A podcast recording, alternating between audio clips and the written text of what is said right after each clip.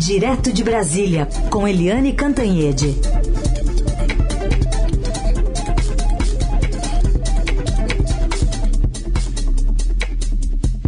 Oi, Eliane, bom dia. Bom dia, Raíssen, Carolina, ouvintes. Bom dia, Eliane. Bom, vamos começar falando então dessa investigação da Polícia Federal que suspeita de um terceiro registro falso de vacina contra a Covid inserido no cartão do ex-presidente Bolsonaro. Investigadores falam que foi o tenente-coronel Cid que baixou o certificado no próprio celular e a informação incluída nos sistemas do Ministério da Saúde aponta que Bolsonaro tomou essa vacina da Janssen no dia 19 de julho de 2021 em um posto de saúde aqui da, da Zona Norte de São Paulo, do Parque Perus. Só que nesse dia ele estava em Brasília, ele não saiu de Brasília. E a Prefeitura de São Paulo está dizendo que aqui ninguém tomou vacina também não. Abriu até boletim de ocorrência sobre isso. Mas é, um desdobramento de investigação que aponta é, o óbvio, né? Que é difícil encobrir a verdade. Pois é, uh, você sabe, Carolina, que eles miraram no que viram e acertaram no que não viram. Hum. Eu estou falando de é, a Controladoria Geral da União, a CGU, e a Polícia Federal. Porque com a quebra de sigilo uh, telemático do uh, tenente-coronel da Ativa, Mauro Cid, que era o ajudante de ordens do Bolsonaro, eles foram puxando o fio da meada do caso das vacinas, dos atestados falsos. Agora já são quatro tentativas, ou quatro tentativas bem sucedidas, inclusive, né, de inserir dados falsos e imprimir certificados falsos de vacinação.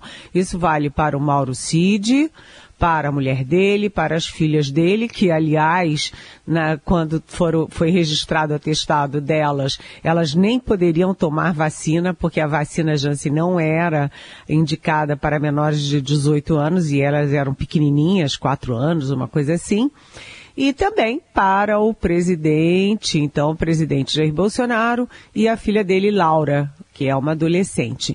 E aí a gente vai vendo, né? Teve a tentativa de Cabeceiras de Goiás, uma cidadezinha aqui perto de Brasília, envolvendo médicos, enfermeiros, uma lambança. Aí não deu certo, foram para Duque de Caxias, que é um reduto miliciano no Rio de Janeiro e que fez tudo errado na pandemia. Aí lá conseguiram encaixar.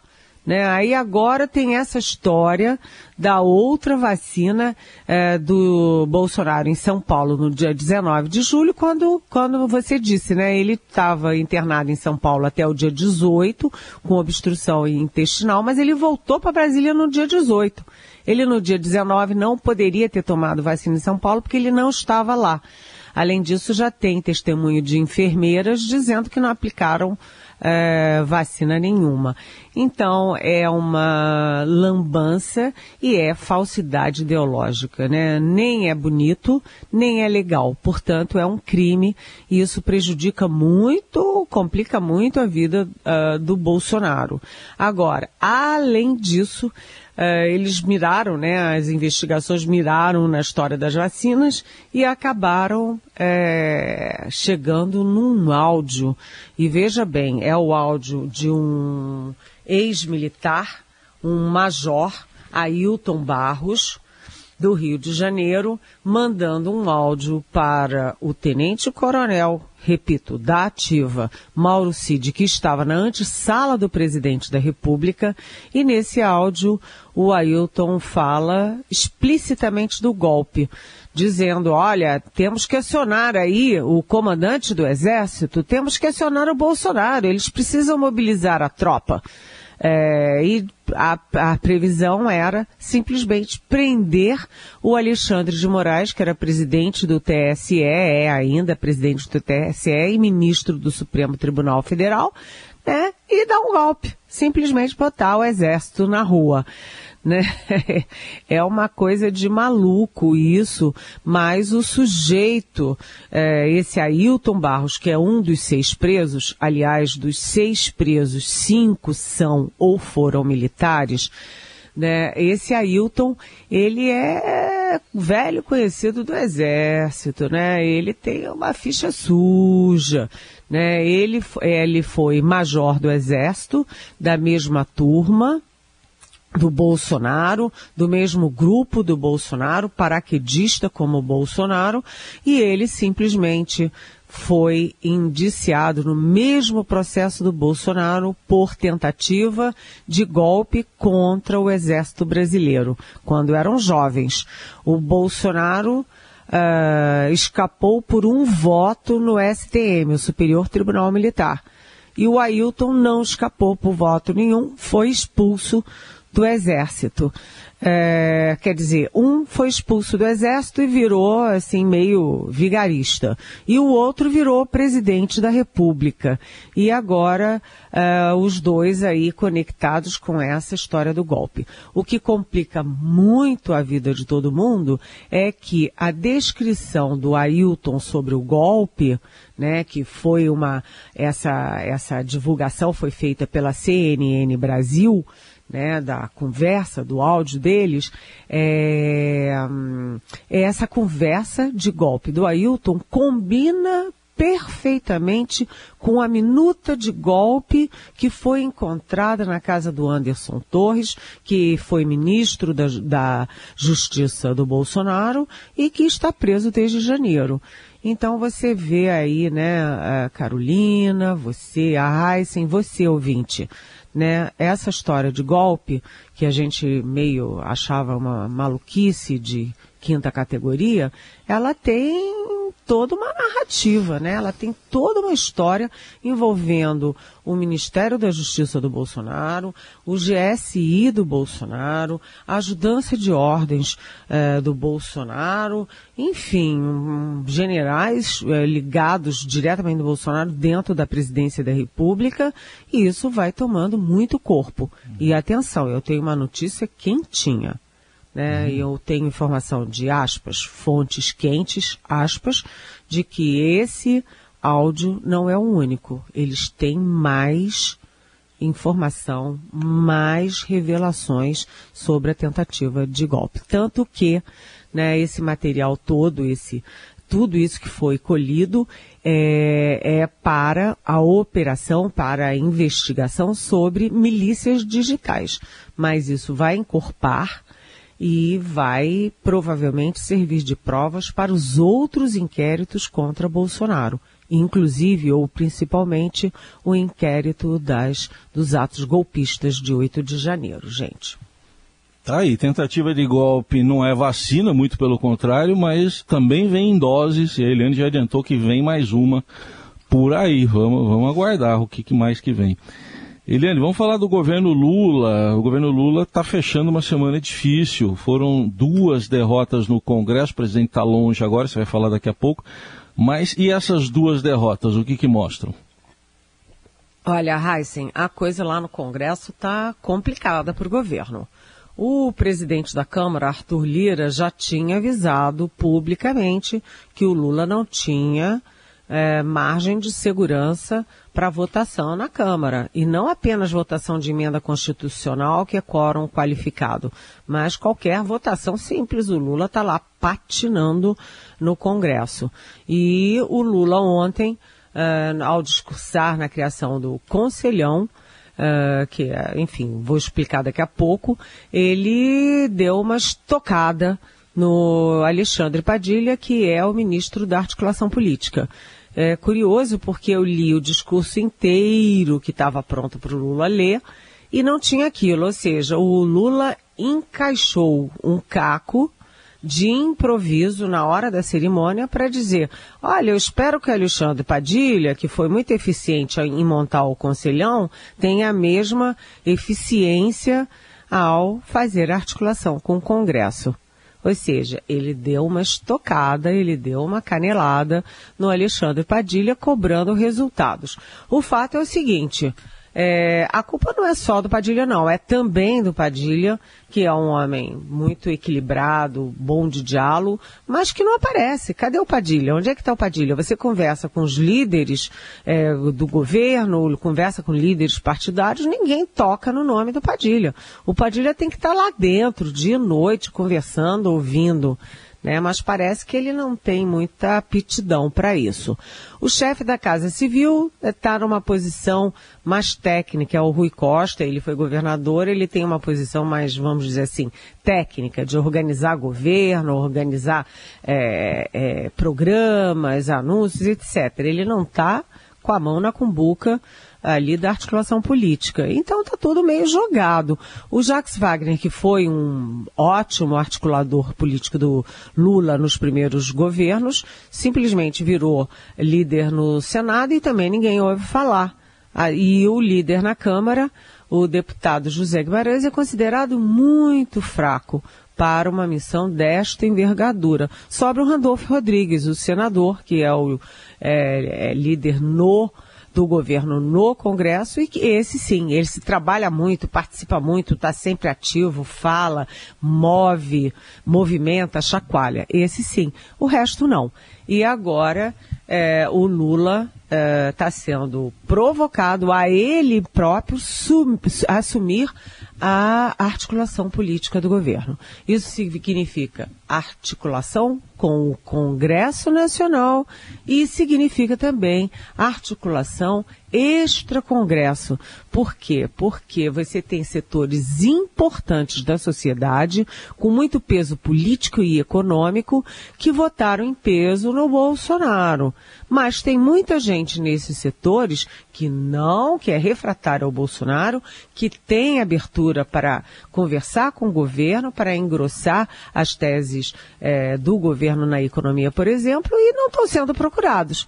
Aí eu estou falando do agronegócio, estou falando do mundo financeiro, estou falando do mundo empresarial, que está muito nas mãos do uh, ministro da Fazenda, que é o Fernando Haddad. Então, o Fernando Haddad tem que fazer o projeto do arcabouço fiscal, tem que negociar com setores da sociedade, tem que negociar com o Congresso, ficou amigo do Arthur Lira e ainda por cima tem que negociar com o MST.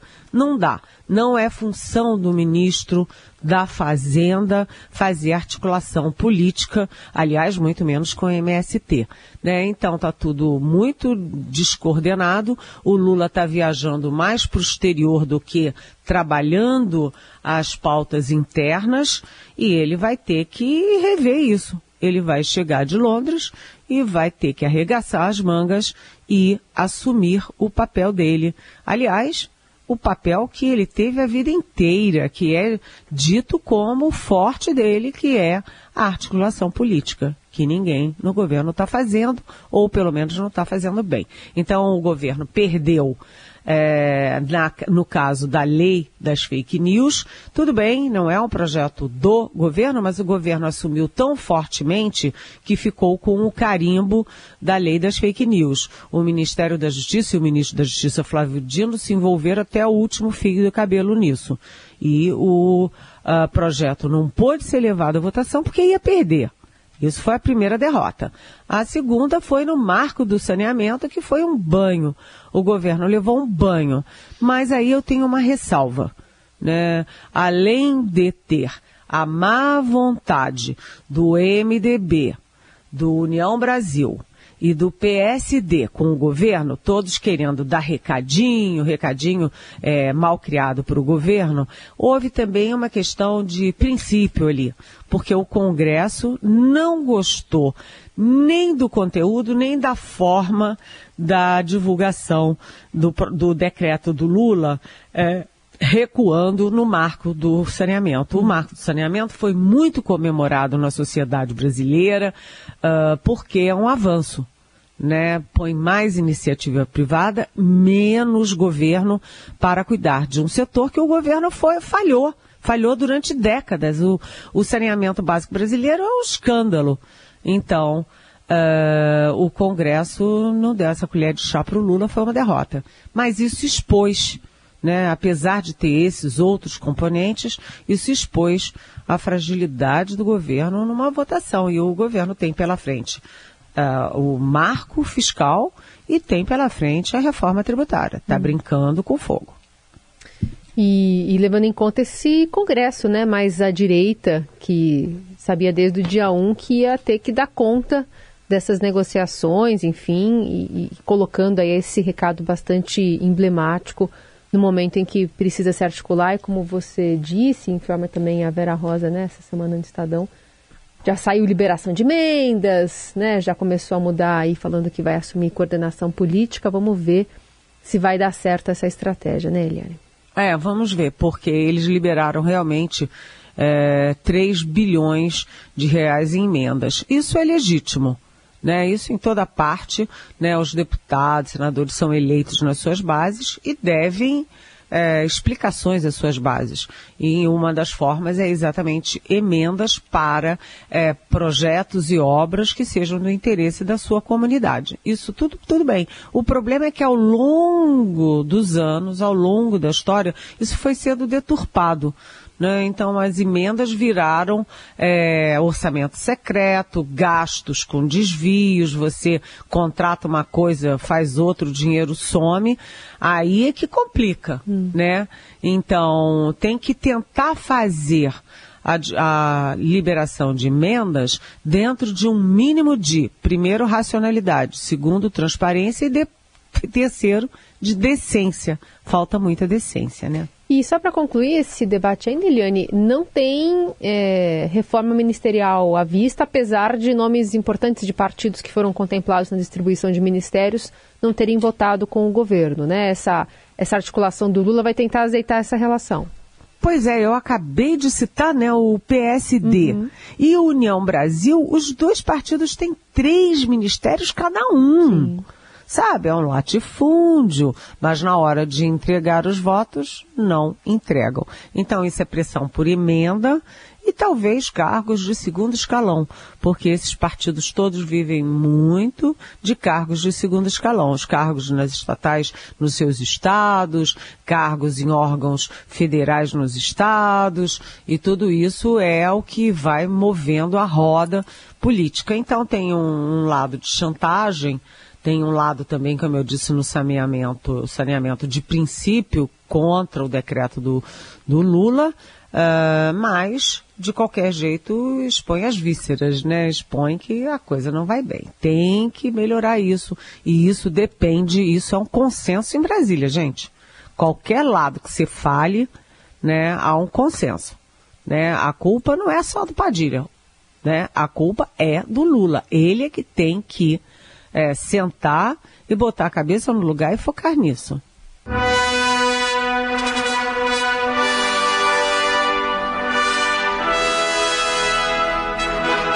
Seguimos com o Jornal Dourado agora para falar da coroação do rei Charles III. Amanhã já está em Londres o presidente Lula.